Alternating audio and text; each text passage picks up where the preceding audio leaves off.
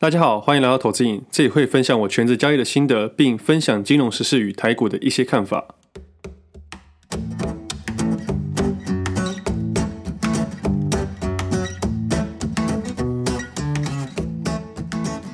今天时间是一月二十八号星期四，这是我第六十五集节目，我是魏德。上集节目有聊到，我在周末的时候，我出去走走，发现一大堆台积电的讯息，我就用一个开玩笑的口语说，可能又遇到高点了。没想到这次真的又遇到高点了。以目前看起来啦，是波段的高点，短短的五个交易日就跌了十 percent 了。目前好像屡试不爽诶，我觉得以后真的不用研究股票了，多出去走走就可以听到很多有趣的事情了。好了，这边是开玩笑，我当然有自己的判断点，我在第二部分会完整跟大家讨论一下。我最近有在看美金，也考虑积极的投入，但其实我现在也在研究我下半年会买的股票，也就是我之前说的蛛网理论啊。我预计会在第一季以后才会把我长期投资的部位再丢进去，但是我现在就会开始研究我未来要长期投资的股票了。长期投资的部位一年只会进个两三次，这是我自己的主观意识了。我比较喜欢研究的时间长一点，但决定的时候很简单，因为最后还是要交给几率。你再怎么研究，市场不买单，价格也是不会上涨的。那不如好好的研究，增加自己的信心，在关键喜欢的时候再去做投资就可以了。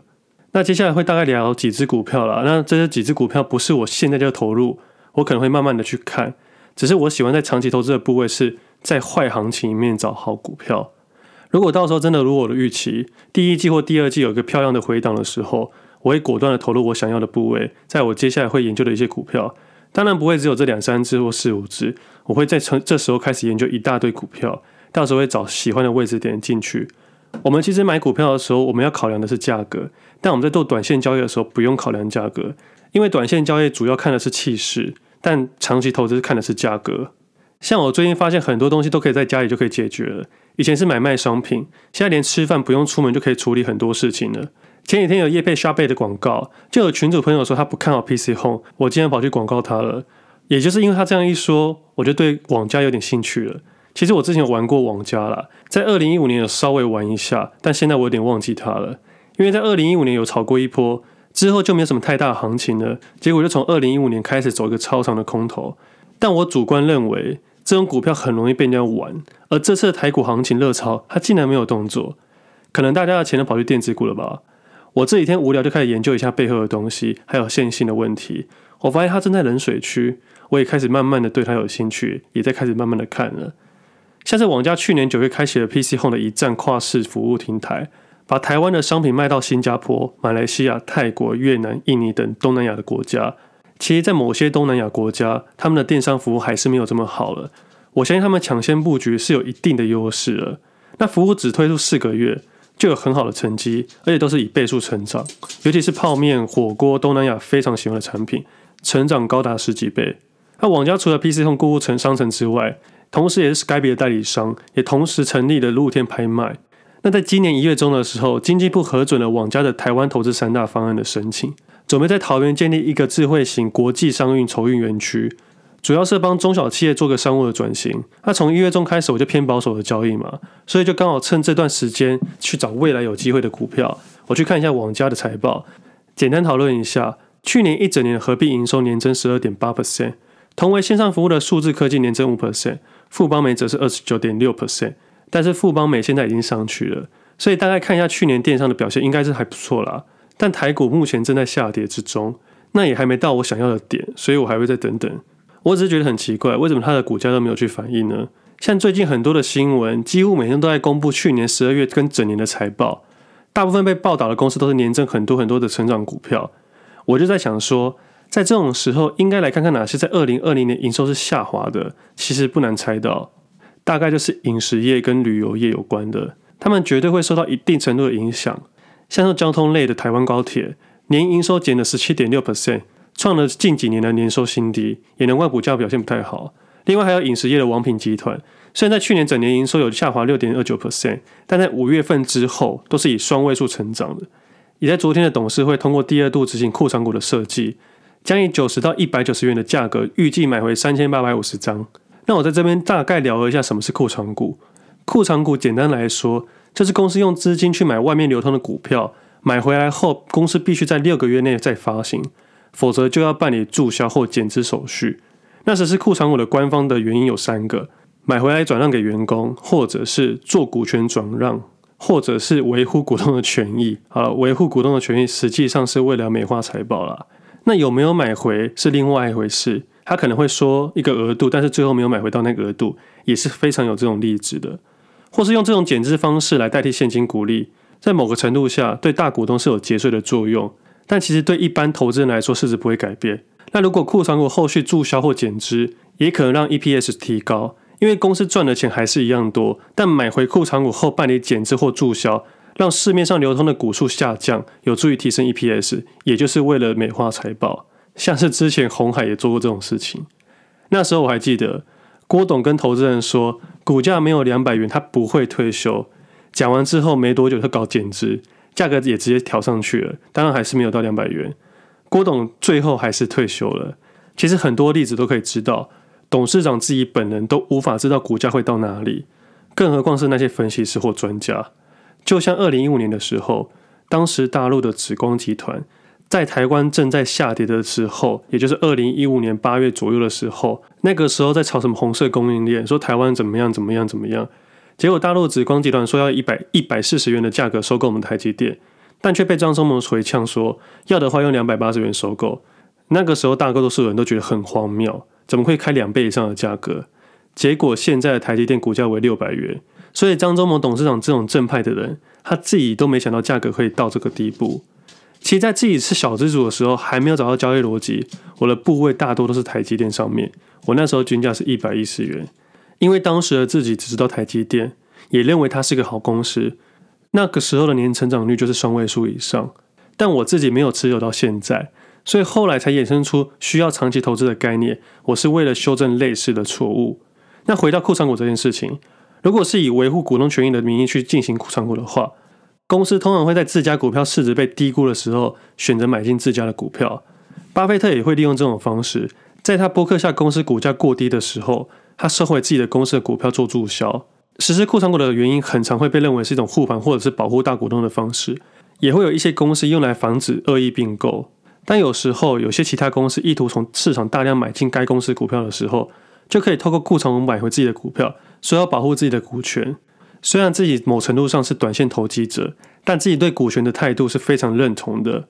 其实像今年三月底的时候，很多主力都不小心持有过多的股权，差点就要变成董事长了啊！这是题外话，我们还是回到库藏股这件事情。我觉得还是要看公司领导人的个性，有很多领导人是很爽的，喊说要买，但最后却没有买。市场上很多投资人会利用这个消息去判读是是否买入时机点。但事实上，并不是每一次实施库藏股过后都会有个正向的结果。像是宏达电，他买了二十几次的库藏股，但股价依旧没有起色。所以，是否会有正向的结果，还是要看公司本身的体质以及当时的市场的状况来考虑了。这公司就不好说了啦。反正领导人很重要。反正总归一句啊，大家都是在市场捞钱的，每个人都会想尽办法在合法的范围之内，不管它合理还是不合理，想尽办法去捞钱。就像最近很多并购案都在走法律边缘，我觉得很瞎，但又不得不佩服，所以也只能在节目上多聊聊，让听众注意一下罢了。但也是有好的例子哦，像是二零二零年，因为疫情股市崩跌，金管会鼓励上市柜公司实施库藏股，在过去一整年来，有一百七十七件库藏股的实施，跟二零一九年相比，大约有四倍左右。其中申请了两次以上库存股公司总共有二十二件。申请买回股数最高的几家公司，像是二三五三的宏基，还有二三零三的联电，以及六一一六的财经。宏基最后买进了两万七千零八十张，均价为十三点三七，今天为二十八点六五。联电总共买了十万零五百张，均价为十五点九八，现在为五十多元。没错，我就是那个时候买进的。那个时候消息发布，我发现他们真的有在买。那彩金呢，买了十五万张，平均价格有八点五三元。现在为十一点八五。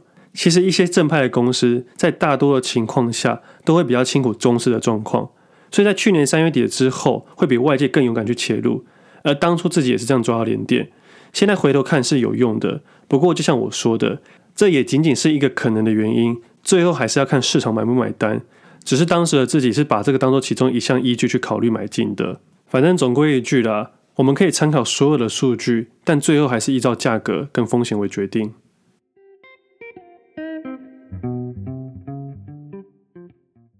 今天一早我看到费半跌了五 percent，我不像在过去一样要大家冷静一点，不要恐慌。我这次可能会不太一样，但这种感觉有点差，因为我在 Facebook 或者是 Pocket 上面录的东西，都是我正在做的事情，某程度来说是我的交易日记。今天一早的时候，我看到群组很多听众都在说自己要去接股票，要买什么，要买什么，我就在想说，我过去录的节目要大家不要去摊平，不要过度的情绪化，要好好想清楚现在做的每个动作。但我发现群组里很多的听众。都做了一些过度的动作，就像我一直说的，你现在做的决定是代表你未来的损益。我从一月中开始，从六十一集节目到六十四节目，以及我 Facebook 上面发的文，都是叫大家停利，或者是做一些小空单。我一直强调空很难做，一般的投资人用停利是最简单的。我想了各种的方法去暗示或明示，说挺立比较好一点，但我真的不知道为什么今天这种跳水。大家竟然还要抢下去接？没错，股票市场绝对是走个超多头行情。我请了小编跟朋友帮忙画了一个图给大家了。一个正常的多头行情，没有在交易的人会以为是九十度向上，那新鲜人会以四十五度角前进来看待。但真正的股票市场，它会有很多个小回档，一年可能会有两次、三次。我并不是表示说现在要全部脱手，或者说现在大空头来了。仅仅是希望投资人在无时无刻做好资产配置，但我相信有很多投资人进来就是要跟你拼一把。我知道我的节目偏难，但我真正在想办法让它东西变简单，因为我的节目比较适合有在交易的投资人。但我希望我的节目可以让更多人去了解，所以尽量把它讲得简单一点。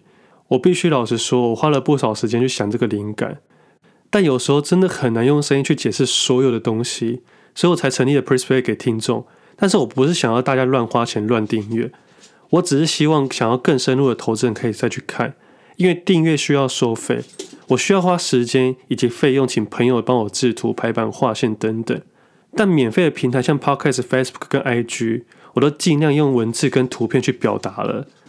我相信这段时间一定一堆人没有做好资金控管跟风险。我相信在两周之前，市场还非常的热络，大家都还在看台积电、联电、联发科、鸿海等等。我大概是那个时候的分享者之中唯一要大家停利的，并且从一月中以后的节目开始提到做空这件事情。在一月十五号的 Facebook 上面开始，还有一月十号的六十一集节目，都开始提到做空这件事情了。我也表示说，这是我过去六十集节目来第一次提到做空这件事情。今天有群组有听众说要陪到黄神。我也不太好意思说自己放空期指，我还买了几百口的 BP，我不想让别人误会我在落井下石。我希望自己能站在大多数的一方。我知道做股票做多很简单很容易，即使你暂时赔了，你也可以跟自己说，过一段时间就回来了，这是有可能的，不是不可能。但这个一下子，还是一阵子，还是一辈子？你要想哦，在十一年前的宏达电，它也是长期投资的标的，宏基也是十一年了。中向十五年，亚尼、台泥十三年，有多少的曾经的长期投资被套到现在？但这也不能怪那些？分享者，也不能怪那些？投资人，因为梦想的钱太容易赚了。分享者只要一直讲买进就可以了，但其实，在交易市场难的是卖。买进股票很简单，你有钱交割就可以了，但是要怎么卖，这就是个艺术了。你在卖掉的瞬间，要抗拒多少的诱惑跟恐慌，以及各种的不确定性。投资人误信这些所谓的专家老师，最后发现买的不是股票，买的是期待。但就像我说的，做空的难度比较高，解码比较好。我大概聊一下我这一个礼拜的做空方式。它并不像买进股票这么简单，买进一般股票，或者是你偶尔用个融资，或者是权证什么的都可以。先聊资产配置的想法，短线交易占我三十 percent。我在一月十五号的时候，把大部分的部位都停利掉了。那剩下的就是重新建立新的部位，代表我当时的部位水准是比较低的，而开始研究做空的办法。但其实我之前就会做空了，所以我只要找个时机点切入和可行性的方法。理论跟实物面是会有一些差别的。做空的方式有融券、权证 put、选择权 buy put 跟选择权 sell 以及期货。因为一月份的结算位置是一月二十号，接下来二月十七号，那二月十七号刚好卡卡在过年的开盘日，所以我在想说我要建几月的仓。但是在想的过程中，我还在等那个时机点。接着在一月二十一号的那一天，我用权证的 put 去做空，理由很简单，我不敢用期货，因为你看不到上面的顶，你很容易被嘎出场。但用权证 put 的时候，我在有限的风险之内去尝试了 put，但是就像我说的，权证的券商会动你手脚，但以风险考量之下，我愿意被他动手脚，我就在收盘的当天敲了几千张的权证做空，但是在隔天开盘收跌一百七十多点的时候，我权证一块钱都没有赚到。没错，我要被券商调整了，但以风险考量之内，我可以接受。但我没有带入太多的情绪，我把权证全部退场，转做期货空单。我认为这是一个时机点。为什么要这时候才能转期货空单？是因为周期的问题。假设我现在过度切入空单，我会一直被嘎上去。而因为转仓的问题，我也不能持有太久，所以我才选择用权证去试单。那停损点很简单，就是前面的高点。我的操作模式是这样子：当我看到停损点，我才会去切入，不管是上面或者是下面。那也因为直接出现这个反转，以及我这段时间各项研究指标都是我要的方向。我讲一个比较简单的概念。我原本也在猜，如果主力真的要获利的话，他们转向空单也会跟我遇到一样的状况，时间点问题。后来看到一月二十一号转仓的隔天筹码直接建仓到他们原本的要的位置，也是他们空的部位，我当天就更有信心我的看法。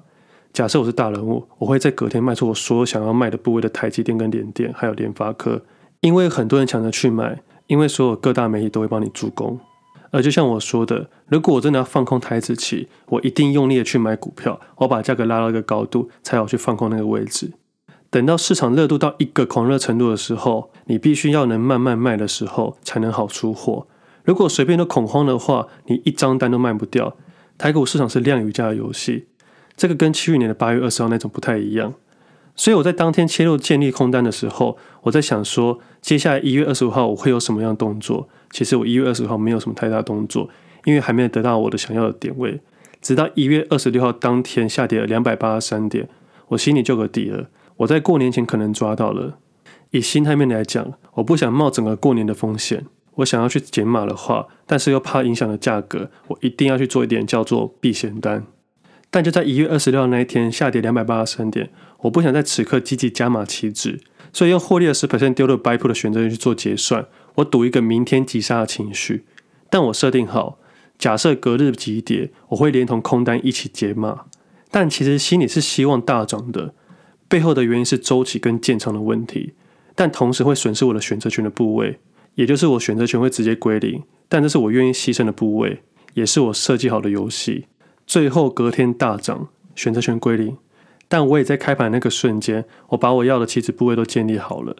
就像我说的，我会维持我的位置现获利。我当天也是想好了，我在当天早盘建立好了部位，假设尾盘不如预期的收高，我会把我的部位全部退场，重新来过，收低全部留单。那最后的结果是收低。那今天的一大早，一月二十八号，我一早起来看到国际指数下跌。尤其是费半跳水五 percent，我大概知道今天的结果了。我也在早上去健身，并发了一首歌，符合今天的行情。就在今天一大早，我就知道开多位置是还不错的。但是我相信市场会有反弹，一定有当冲客。我趁了一波拉抬后，把我短线的个股部位几乎出清了不少，空出多余的现金。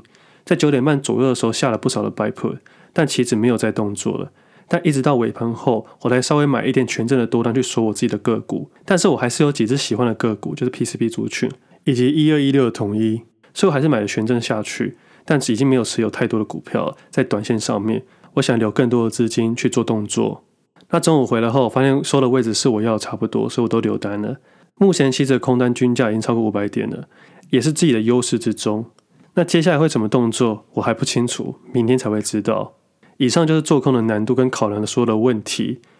我一直不是很想分享做空这件事情，就是因为我觉得难度比较高。我也不知道听众听不听得懂，而且即使听得懂，理论跟实际上还是会很大的出入。简单来说，每一次的做空交易都跟上一次完全不一样，因为会有期望值的问题。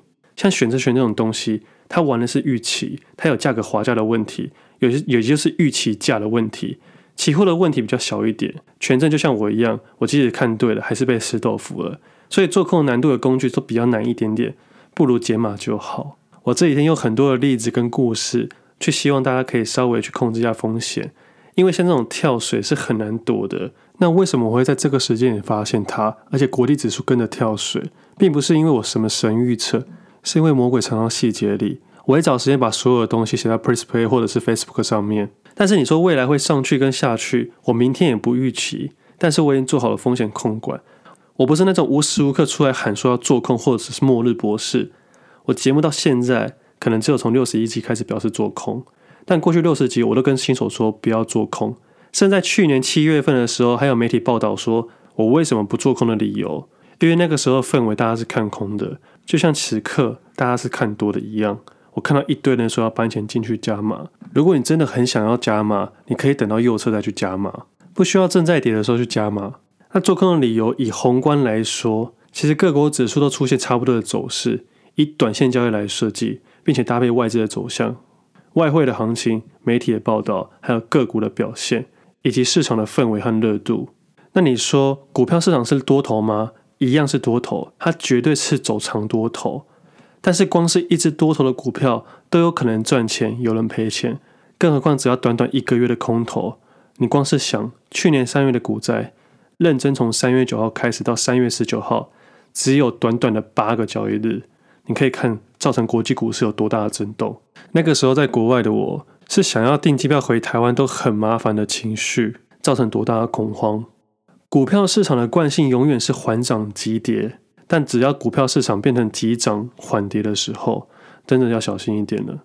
有些极端派的分享者永远只讲多头，但他们没有错，为什么？因为空头只会短短走一个月、两个月，多讲几只股票，总有一天会重新走到多头的行情。但重点是，为什么这么多人做多还会赔钱呢？因为真正的实际状况并不像投资人想的那样子。第一个点就是，通常那个分享者他们都有再投入的资资金，但是正常的投资人，他们都是拿了个一百万或一千万的资产就想要去翻倍，根本没有再投入的观念。即使给你熬到重新回到多头，但是。再次回到多头的顶端的价格需要多久？以股票市场来说，多头行情会走得久，但回档或者急跌会来得又快又急。所以只要一年之中有十二个月，平均会有一到两个月是坏的行情，六个月是盘整，只有两到三个月是真正的涨幅。而我可以在盘整的时候用观察和简单的交易，或者用少量的股票去布局，而真正的涨幅会积极的交易，使用各项金融商品。那坏的行情呢？我原本选择去旅行，不去做空，但是今年因为录了 Podcast 跟成立了投资营，很多听众朋友好像变得我的朋友一样。有些事情很难熬。我是一个全职投资人，这是一个矛盾的职业。我那一天突然有感而发，就发了这篇文。其实我知道，感觉到到了，我必须在盘中交易热血，同时要冷血。现在有很多新手投资人不知道怎么面对接下来的行情。我不会叫你现在做多，也不会叫你积极做空。就像我上一集最后留的一句话。不交易比交易更重要。现在的时间是十点十五分，小道琼涨了两百五十点，而台指期夜盘涨了七十点。其实我期望今天道琼收盘收到涨四百点左右，这样我可以接下我设计的游戏。我不知道明天行情会涨还是会跌，但我希望我的听众能谨记一件事情：如果能处理，就慢慢处理，分批进场或分批出场是最好的选择。我们不要去预设这次是回档还是回转，就像三月底的时候。不要去预测是反弹还是反转，因为没有人可以预测。我们应该专心于自己，而不是别人。曾经有酸民私讯我说，我只会讲心法，没有屁用。其实我很多东西想分享，但我希望能简单化给各位的听众，想让每个人都找到属于自己的投资游戏。这个部分我也还在努力之中。对了，我再多嘴一句话，其实温水不会煮青蛙，温水只会养更多的青蛙。我们今天节目先到这里，我们下次见，拜拜。